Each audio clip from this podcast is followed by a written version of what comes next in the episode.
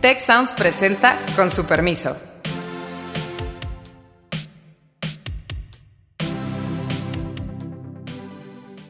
Con su permiso, hoy hablaremos de las fronteras en los tiempos de coronavirus tenemos que prepararnos para un virus que no parece ser que sea completamente estacional y para el cual no vamos a tener una vacuna al menos en los próximos 12 meses. El gobierno sigue presumiendo que el grueso de los casos son importados, pero no hace nada por contener esa importación. El tema económico es uno de los claves, yo creo que para entender ese, el, impacto que puede tener con el coronavirus, más allá de los temas de salud. Hay muchos efectos de los que ahorita se está conjeturando, pero muy, muy, muy lejos de tener información así contundente, concluyente. Soy Beata Voina y cada uno en su aislamiento eh, estamos aquí reunidos a través de la tecnología. Héctor Villarreal, Alejandro Poiré y Carlos Elizondo. ¿Qué tal? Muy buenos días, colegas. ¿Cómo les va en tiempos de encierro? ¿Cómo están? Ahí la llevamos.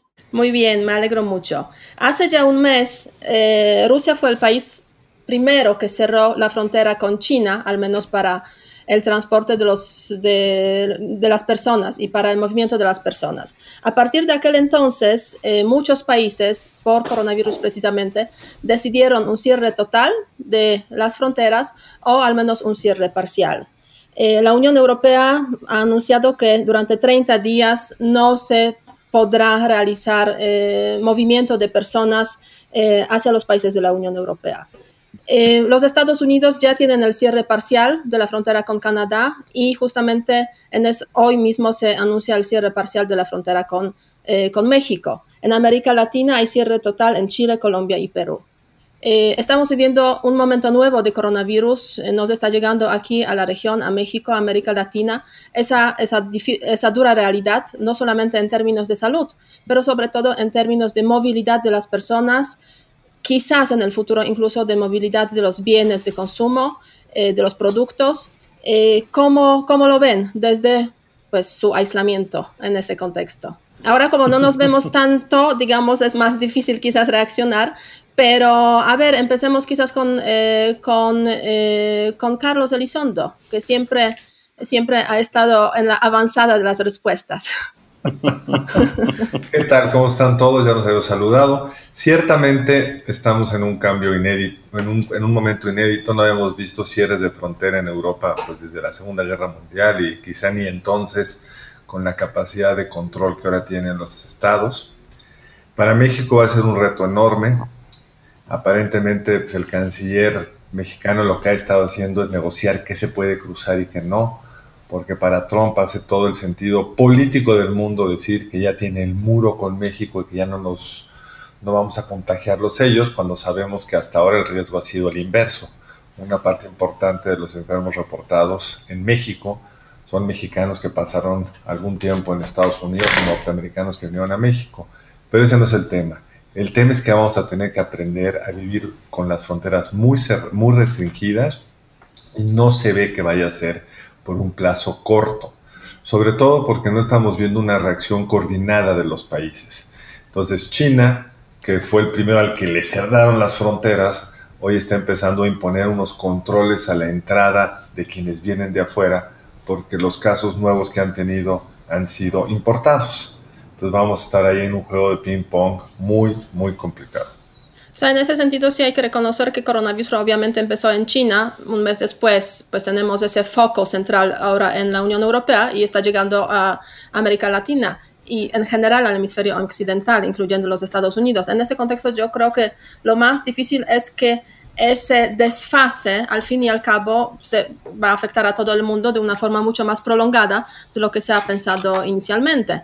En ese contexto, pues eh, el tema económico es uno de los claves, yo creo que para entender ese, el, impacto que puede tener con el coronavirus, más allá de los temas de salud. Y, la pregunta un poco también es a, qué industrias les pega primero y a qué industrias les pega después y cuáles son los impactos más temporales y cuáles son los impactos más permanentes. Es decir, puede ser que en una buena negociación comercial respecto a eh, temas fronterizos haya cierta flexibilidad o énfasis en que funcionen bien toda una serie de intercambios comerciales, toda una serie de intercambios que son necesarios para mantener activas las cadenas de producción, etcétera, particularmente entre México y Estados Unidos, eso no es sencillo, pero es un volumen enorme.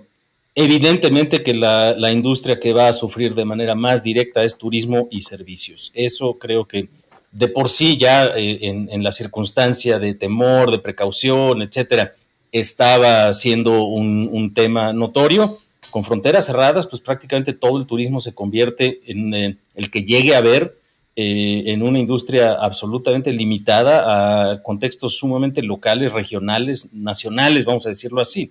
Pero particularmente entre México y Estados Unidos y entre México y Europa, pues ese va a ser un golpe severo para nuestro país. Eh, y creo que ese, eh, esa es la primera pregunta. Y la, segunda pregunta es, pues también dentro de las cadenas industriales, ¿cuáles son las que están relativamente más eh, eh, integradas de una vuelta y otra, porque esas, por supuesto, que van a tener eh, impactos marginalmente acumulativos, vamos a decirlo así. Si tienes que pasar tu producto para ciertos, para ciertos resultados tres o cuatro veces a través de la frontera y esto se hace lento y tardado y necesitas permisos especiales, etcétera, eso puede generar costos adicionales que incluso, como decía Héctor en un programa de estos hace un par de semanas, eh, puede eh, generar, aunque en ese contexto creo que lo que decías es que se iban a venir cadenas de producción de China a otros países, pues ahorita igual y lo que genera es estos resultados mucho más, eh,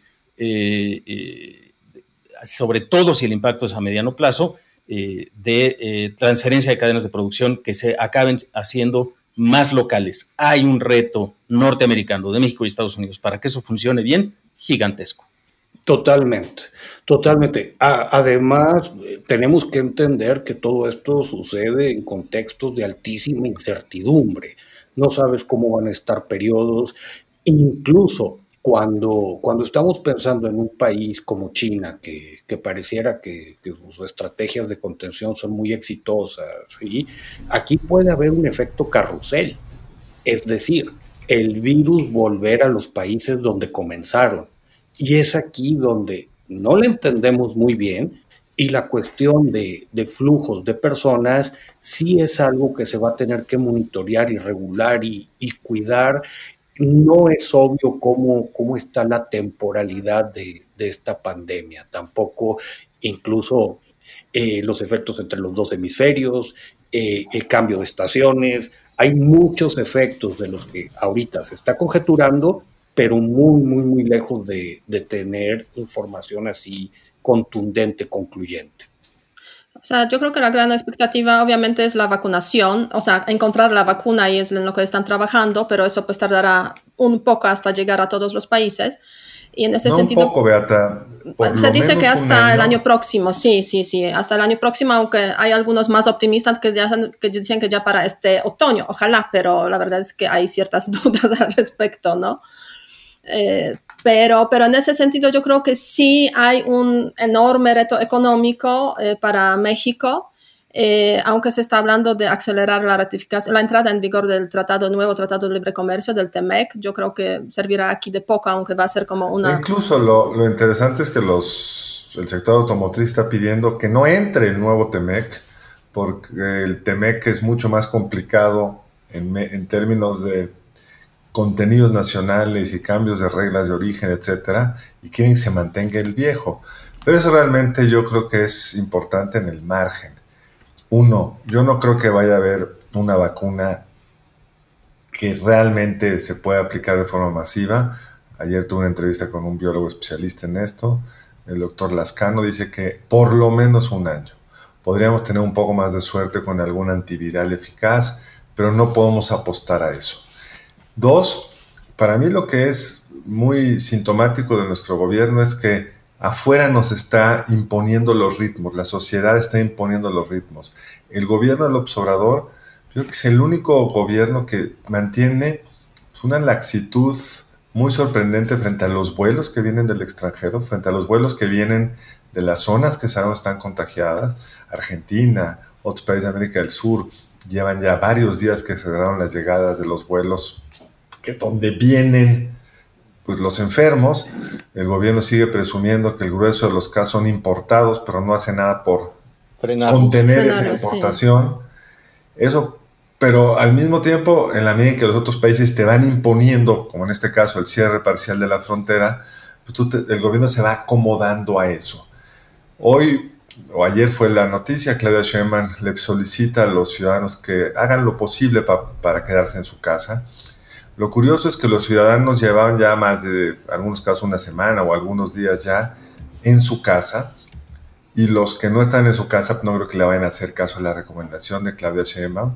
Es decir, vemos un gobierno rebasado desde adentro, con gente que se anticipa a las medidas que está viendo en otros países. Hoy hay una encuesta muy interesante de Massive Caller que pregunta justo eso. ¿Usted aquí, qué recomendación va a seguir? ¿La que da el gobierno de México o la que da el gobierno de Estados Unidos? ¿Cuál cree que es más eh, pues la que vale la pena cuidarse? y el 64% dice que tomar en cuenta las recomendaciones del gobierno de Estados Unidos, que son mucho más estrictos de qué puedes hacer y cómo te puedes relacionar que las de México.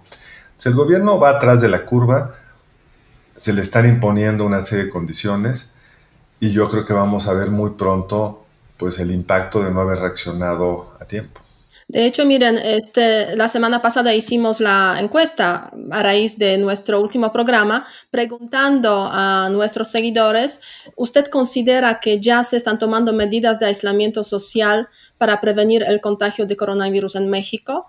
Eh, y a esa pregunta las respuestas son las siguientes. Las personas que consideran que sí, efectivamente se están tomando medidas adecuadas, 8.1% de los que responden. No, 88.4%, no lo sé, 3.5%. O sea, es muy significativo precisamente y coincide eh, mucho con lo que, pues, con el ánimo general, con ese sentimiento general y ese rebasamiento que estamos viendo efectivamente del gobierno. Por una parte, hay gobernadores que están tomando decisiones a nivel eh, de los estados, hay empresas, hay instituciones educativas también, pero no solamente, eh, otras instituciones que están tomando decisiones. Incluso hoy el canciller este, Manuel Ebrard dijo claramente que, pues, en la Cancillería se están van a implementar a partir del lunes nuevas formas de trabajo, eh, promoviendo mucho trabajo, eh, precisamente home office. Quiero, quiero, quiero regresar a, un punto que señaló Héctor, porque es en ese contexto donde la laxitud o, e, y la falta de coordinación de las medidas del gobierno mexicano a mí me, me espantan aún más. Eh, creo que tendríamos que ser cuidadosos de no generar demasiada angustia eh, para quienes nos escuchen, pero realmente eh, es notoria la falta de coordinación, es notoria la falta de velocidad, de asertividad. Apenas se convocó al Consejo General de Salubridad, que es la autoridad máxima en la materia, que tiene estas atribuciones justamente para dictar de manera general con las distintas autoridades todos todas las medidas que tendríamos que estar tomando pero particularmente en el contexto que ya, eh, que ya señalaba Héctor, de que no sabemos realmente la temporalidad de este virus. Y el hecho de que, eh, ya mencionaron ustedes dos también, eh, quién sabe cuándo tengamos la vacuna, realmente lo que hay que tener muy claro es que si bien países como China y Corea del Sur ya están reduciendo el número de contagios nuevos, mientras exista una persona en el mundo con el virus, esto de todas maneras puede seguirse generando en una eh, espiral de contagios muy elevada. Esta es una lección muy importante que hay que tener en mente. Y creo que quien, quien mejor lo he visto yo, que lo sintetiza y lo analiza, es el editor en jefe del MIT Technology Review, eh, Gordon Lichtion, que reporta una investigación del Imperial College en donde hace este punto precisamente. Mientras una persona esté contagiada, se puede seguir generando la espiral de contagios que vimos en los, últimos meses que ha ocurrido eh, saliendo de China y al resto del mundo. Entonces, de hecho, lo que sugieren que puede ocurrir durante los próximos 18 meses es que tengamos que hacer estas medidas de aislamiento social, de contención, de límite de reuniones, de partidos, de eh, todo este tipo de actividades que, implican mucho contacto de manera recurrente, más o menos sistemática. Incluso lo que ellos sugieren es que el indicador debiera de ser el número de personas que entran a unidades de cuidados intensivos por enfermedades respiratorias y que en el momento en el que eso empieza a subir, se deben de imponer medidas severas de aislamiento social en todas las sociedades. Vamos a suponer que no es lo que vayamos a hacer. De todas maneras, lo que es muy claro es que eh, tenemos que prepararnos para un virus que no parece ser que eh, sea completamente estacional eh, y para el cual no vamos a tener una vacuna al menos en los próximos 12 meses. Y eso implica pues un reto muy importante porque sí es muy contagioso este asunto.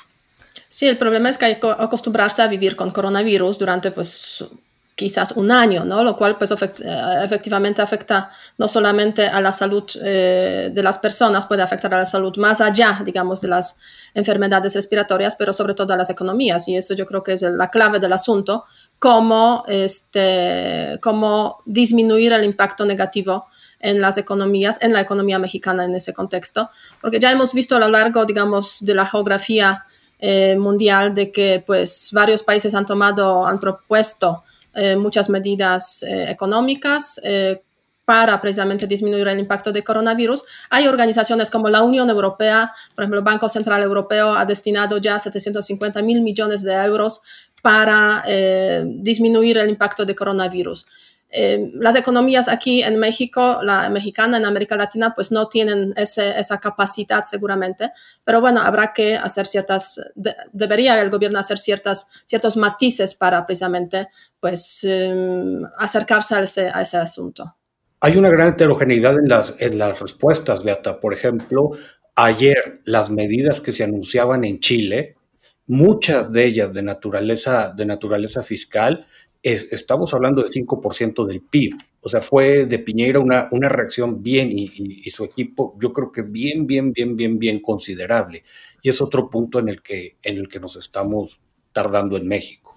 Es que yo creo que vamos a quedar atrapados en un presidente que no acaba de entender la naturaleza del problema médico o epidemiológico de salud pública, porque como bien dice Alejandro, el reto es que no se saturen los hospitales, es decir, la lógica subyacente del texto que nos citaba es que el virus ahí está, pero lo que no te puedes dar el lujo es que te destruya la capacidad de reacción del sistema de salud. Entonces vamos a estar teniendo que cerrar, como están ahorita los italianos, idealmente antes de que se te sature y luego soltar, porque no puedes tener permanentemente a la gente encerrada por razones obvias, económicas, entre otras. Pero por el otro lado está esto que pues, llegamos a comentar aquí en este programa con una de las virtudes del observador, que es que a diferencia de otros ciclos de gobernantes populistas, Andrés Manuel Observador es un creyente ferviente de la necesidad de la estabilidad fiscal, de no gastar de más. Ahora estamos en la situación pues un poco extraña donde los empresarios le piden que por favor suelte el gasto Perdón, Carlos, no te quise interrumpir, pero es, que creo que estás ilustrando con gran claridad eh, algo así como la tormenta perfecta, ¿no? Exacto, que es un presidente que no está capacitado, no tiene flexibilidad para reaccionar. Él tiene unas ideas fijas, tiene un equipo que yo creo que le alimenta lo que él quiere oír, y incluso si le dicen otras cosas seguramente tiene enorme dificultad de oírlo. Entonces él sigue ayer saludando de mano a los miembros de la Guardia Nacional en un evento multitudinario, cuando todas las recomendaciones de su propio gobierno es que no hay que hacer eso. Y por el otro lado, aferrado a su programa económico, donde está esta contención fiscal, a la par de estar gastando en una serie de proyectos que son de una rentabilidad dudosísima, como la refinería de Dos Bocas y el Tren Maya. Entonces sí se requeriría no solo un incremento en el gasto público focalizado para todos aquellos que no tienen ahorros, no pueden quedarse en casa porque no tienen de qué vivir si se quedan en casa. Y por el otro lado, un replanteamiento de cuáles son los gastos prioritarios o las inversiones prioritarias que tiene que hacer hoy el gobierno. Ahora bien, por lo pronto hay empresas que multinacionales, como por ejemplo Toyota General Motors, que ya anuncian paros en la producción aquí en México. O sea, es uno de los elementos que también obviamente afectará a, esa industria automotriz, a toda la economía mexicana. Y eh, yo creo que también hay un factor importante, las previsiones de crecimiento, o mejor dicho, de crecimiento para México son muy, eh, o sea, son terribles. Eh, Bank of America prevé como menos 4.5% de contracción de la economía mexicana en este eh, en este año. Entonces, sí, la reacción rápida sería lo más eh, adecuado, pero efectivamente parece que el presidente está viviendo pues su propia realidad, intentando un poco, bueno, no un poco, intentando totalmente no ver eh, lo que está pasando en el mundo y, y, cómo está acorralándose a México precisamente por esa situación. Eh, de hecho, pues no salió después de la reunión del Consejo de Salubridad, no hubo ningún comentario de parte del jefe de Estado, lo cual pues a mí me parece muy llamativo. Y, y este es un punto esencial, eh, porque ya nos recordaba Moisés Naim hace unas semanas que estuvo por acá con nosotros en el TEC, que una buena parte de la inestabilidad política y de la consolidación de algunos autoritarismos en la región tenía que ver con la tara del crecimiento de, nuestro, de, nuestro, de nuestra región, de nuestro subhemisferio, vamos a decirlo así. Eh, y por eso, eh, pues unas tasas muy reducidas, incluso en los países que que estaban creciendo un poco, eh, pues promedio del 2% cuando mucho. El pronóstico ahorita eh, es de una recesión del 2% para la región en su conjunto, hay una varianza importante y el que está anclando la escala hacia abajo, desde luego es Venezuela, lamentablemente, pero también el segundo lugar es México, con estos pronósticos de los que hablabas, Beata. Entonces, sí, efectivamente. el, eh, creo que esto además va a tener impactos importantes desde el punto de vista político. Es decir, eh, yo no veo cómo la suma de los gobiernos actuales en un contexto democrático eh, o incluso de democracia pues, a medias o con problemas como las hay en muchos de nuestros países, eh, van a reaccionar o fortaleciéndose o profundizando la democracia. Creo que se puede complicar aún más eh, desde esa perspectiva en varios de nuestros países y en México, pues ni qué decirlo, ¿verdad? Es decir, eh, nos vamos a enfrentar a un, eh, a un, escenario sumamente complejo de gobernabilidad, sumamente complejo de polarización. Basta que uno vea las sesiones de las cámaras legislativas, las decisiones que se tomaron recientemente. de por sí ha sido una legislatura sumamente crispada, sumamente compleja, ahorita están los ánimos mucho peor. O sea, la política en tiempos de coronavirus puede ser muchísimo más eh, compleja y preocupante. Yo, veo tres momentos y, y, creo que aquí la identificación de problemas sí es bien importante para poder hacer buena política pública. Digo, primero está toda la parte sanitaria, donde hay estos panoramas de muchísima incertidumbre. Eh, insistimos, no se trata de poner nerviosos a nadie, pero eh, ya se hablaba ayer entre epidemiólogos de una segunda cepa del virus. Eso va a complicar enormemente la, cuestión de, la cuestión de hacer vacunas. Esperemos que no haya más mutaciones, porque sí podría volverlo muy complejo y ya dejar todo en términos de, antivirales y se perdería la oportunidad de, de estar trabajando con vacunas. Ahora, está el problema económico de corto plazo. Ayer hacíamos unos cálculos por ahí y supongamos, esperemos que no sea el caso, pero ya trabajando con una contracción como la que hablaba Bank of America, de si tuviéramos, si tuviéramos una contracción, que esperemos, insisto, que no ocurra, pero imagínense que tuviéramos algo rondando el 5% eh, en, 2000, en 2020. Si el resto de los años del sexenio tú crecieras a 2.5%, el PIB per cápita al final del sexenio del presidente López Obrador sería el mismo que con el que recibió eh, el gobierno. Entonces, caray, o sea, esto es bien dramático. Pero tercero, después de estas cuestiones de, de corto plazo y ver cómo se estimula la economía y todo, y la pandemia nos ha descubierto muchos problemas que tenemos. Un sistema de salud con muy poco financiamiento, unas redes sociales que son bien complicadas. Ayer discutíamos una, una serie de medidas que, se deberían de utilizar como política contracíclica. Sorpresa, más de la mitad de los adultos en este país no están bancarizados. De, de ese tamaño están los retos. Parece que todos estamos aquí, coincidimos, estamos de acuerdo de que la, eh, el coronavirus sí afectará a la economía de México y pues se ve claramente en los análisis que, que, se han hecho también externos. Ahora bien, la pregunta no es a los que nos escuchan, a los que nos siguen, ¿afectará este, el coronavirus eh, y el cierre de las fronteras que es inminente a la economía mexicana? Eh, a ver si nos, nos responden con el hashtag con su permiso. y pues la semana que viene ya estaremos también analizando esas, esas respuestas, porque también va a haber, yo creo que más datos eh, de respuesta del gobierno, del el tema de las fronteras eh, y el coronavirus que ya lo tenemos inminentemente aquí en, en México. Eh, yo creo que con, con eso terminamos, con su permiso, invitándoles a que nos sigan y a que nos respondan a esas preguntas y pues cuestionen obviamente todo lo que se comenta aquí. Recordemos que hemos hecho apuestas aquí de crecimiento, obviamente de, México para este año, que probablemente no se van a cumplir, pero ojalá haya, haya un cambio, ojalá no se cumplan esos escenarios negativos, todos esperamos, esperamos eso.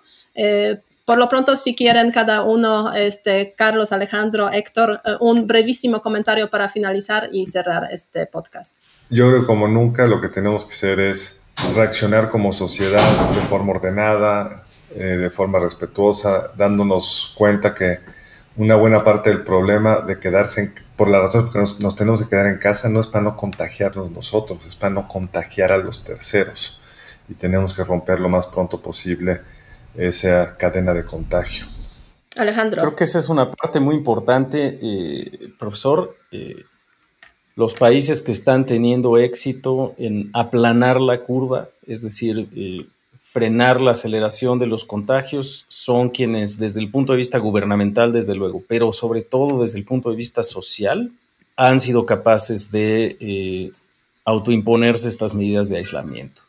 Creo que en, eh, en los momentos de los que hablaba Héctor de política pública y en la reacción al asunto económico, tenemos que poner un gran énfasis en el reto de desigualdad, porque esto le pega mucho más a segmentos de la población que viven en la informalidad, que viven en trabajos eventuales, que dependen mucho más de la normalidad general de la economía de la sociedad para poder mantener su nivel de ingreso y su nivel de bienestar.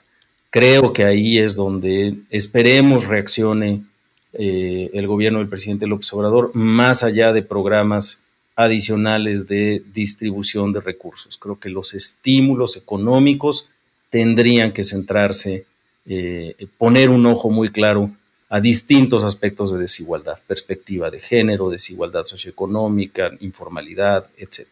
Ojalá ese sea el momento hacia el que vamos. Héctor. Bueno, yo, yo creo que hay una tensión aquí. Por, por un lado, hay que ser muy prudentes, pero también necesitamos, necesitamos actuar muy rápido y, esperemos que en la medida de lo posible eh, esta, tensión entre, entre la rapidez, pero también que, sean cosas muy bien pensadas, se dé. Y, y también un llamado, pues, a la solidaridad, ¿verdad? O sea, yo, yo creo que aquí hay que entender y, y recapitulo con algo que está diciendo Alejandro, esto, para que sea efectivo, tenemos que actuar como sociedad. Así es, con su permiso, finalizamos este podcast de hoy y les invitamos a seguirnos y escucharnos eh, hasta la semana que viene. Hasta luego. Muchas gracias al equipo del Tecnológico de Monterrey y de Tech Sounds. Productor ejecutivo de Tech Sounds, Miguel Mejía productora de Con su permiso Alejandra Molina y postproducción Max Pérez. Les invitamos a escuchar el siguiente episodio de Con su permiso y el resto de programas de Tech Sounds en los canales de su preferencia.